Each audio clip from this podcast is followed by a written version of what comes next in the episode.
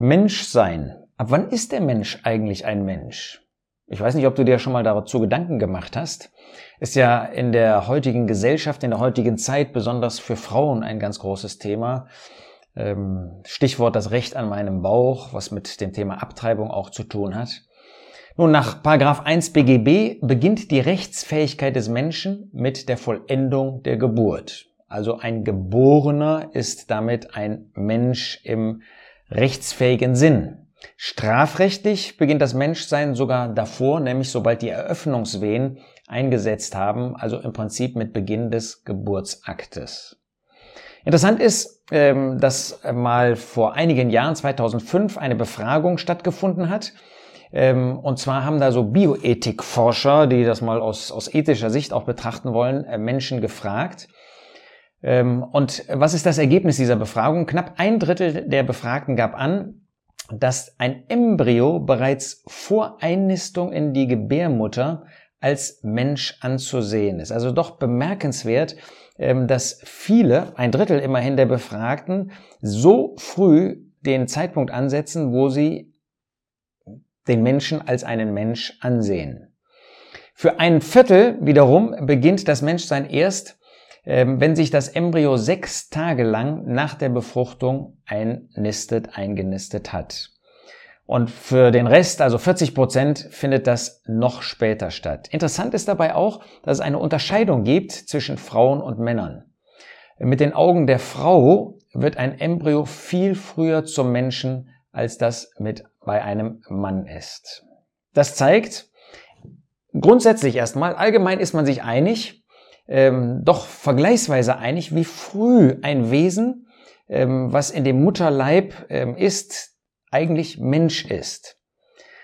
Aber wenn man selber betroffen ist als Mutter, dann ist man eigentlich als Frau viel früher schon dabei, dass man, ähm, dass man ein Wesen als einen Menschen sieht. Umgekehrt aber, wenn man betroffen ist als jemand, der das sexuelle Miteinander nur als etwas äh, Körperliches ansieht und nicht eigentlich mit der Seele, mit dem Herzen dabei ist, dann ändert sich die Sache grundlegend. Dann gilt wieder, ich habe das Recht an meinem Bauch, mit anderen Worten, das ist kein Mensch, das ist kein Wesen, über das, äh, für das ich Verantwortung trage, sondern dann kann ich tun und lassen, was ich möchte.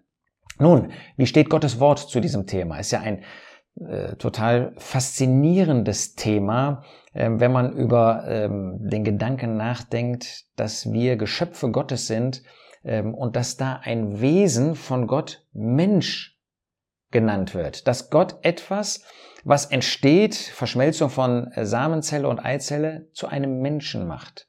Nun, wie spricht Gottes Wort? Wie spricht David in Psalm 139 ähm, über dieses Thema? Da heißt es in Vers 13, denn du besaßest meine Nieren, du wobst mich im Leib meiner Mutter. Das macht ganz deutlich, dass Gott eigentlich schon sehr, sehr früh, David schon sehr, sehr früh sagt, das ist nicht irgendetwas, das ist nicht, entschuldige bitte den Ausdruck, ein Zellklumpen oder sowas. Nein, das ist ein Mensch. Du wobst mich, mich, das als Person. Das heißt, er sah sich schon in dieser Situation ähm, als einen Menschen an. Ähm, Ähnlich finden wir das an anderer Stelle. Ähm, in Hiob ähm, finden wir ähm, ganz bemerkenswerte Ausdrücke zu diesem äh, Thema. In Hiob 31 lesen wir in Vers 15, hat nicht er, der mich im Mutterleib bereitete, auch ihn bereitet, und hast und hat uns nicht einer im Schoß gebildet. Also auch da in dem Mutterleib, da hat Hiob ähm, hat sich als jemand gesehen, der wirklich schon eine Person, ein Mensch gewesen ist. Oder auch der äh, Prophet Jeremia. Ähm, wir lesen Jeremia 1, Vers 5. Bevor ich dich im Mutterleib bildete, sagt Gott zu ihm, habe ich dich erkannt.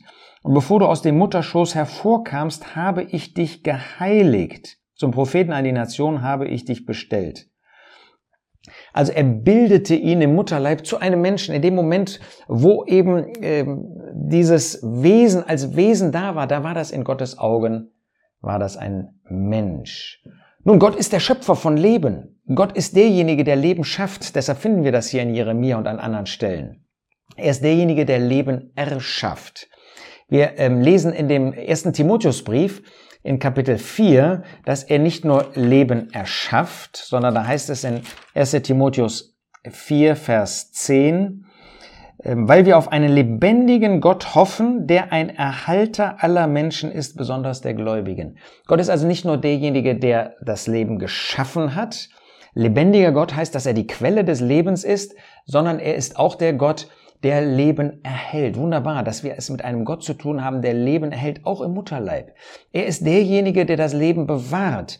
Ähm, leider finden wir ja, ähm, dass ähm, Kinder, dass Babys im Mutterleib schon sterben. Das liegt nicht an Gott. Gott ist der Erhalter auch eines Babys, sondern da sehen wir etwas von dem, den Folgen des Sündenfalls, ähm, die eben dadurch entstanden sind, dass wir als Menschen die Sünde ähm, in diese Welt gebracht haben. Gott hat den Menschen geschaffen, Gott erhält den Menschen. Das heißt auch, dass die Würde des Menschen unantastbar ist in Gottes Augen.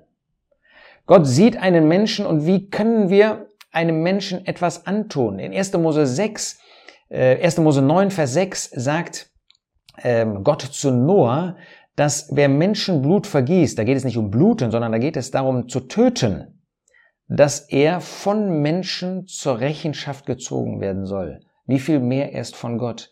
Das heißt, ähm, Gott ist der Erhalter des Lebens und er sieht in dem, auch in dem kleinsten Wesen, schon in dem Mutterleib, sieht er einen vollen Menschen, sieht er etwas, was die Würde des Menschen hat, was er Bild Gottes nennt. Das ist ein Repräsentant Gottes, obwohl dieses Baby ja in einem vollkommen hilflosen Zustand ist.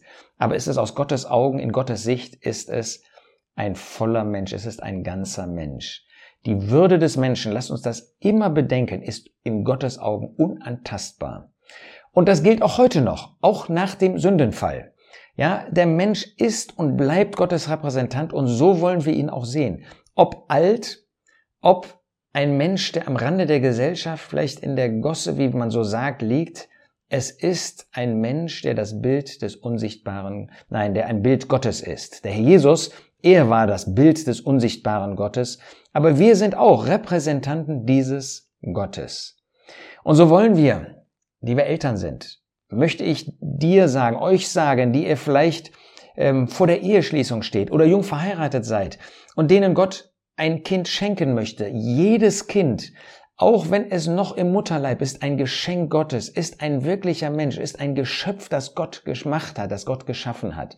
Und so hat Gott auch heute noch diese wunderbaren Geschenke an uns Menschen, auch in dem Mutterleib und das Recht dann auch später. So wollen wir auch diese Würde, wollen wir uns dieser Würde bewusst sein, die Gott in jeden Menschen hineingelegt hat, wollen dankbar sein für jedes Kind, das Gott schenkt, wollen beten dafür, dass viele dieser Kinder auch geboren werden, ja möglichst alle. Und natürlich, dass diese Kinder alle dann Jesus Christus als ihren Retter annehmen, um nicht nur hier auf der Erde Geschöpfe Gottes zu sein, sondern um in der Ewigkeit zur Verherrlichung Gottes, zur Verherrlichung des Herrn dann auch im Himmel zu sein. Was für ein wunderbares Thema. Gott schenkt Leben, auch im irdischen Bereich. Auch Babys, die im Mutterleib ähm, vorhanden sind, denen Gott Leben gegeben hat und worüber wir uns auch freuen dürfen und freuen sollen.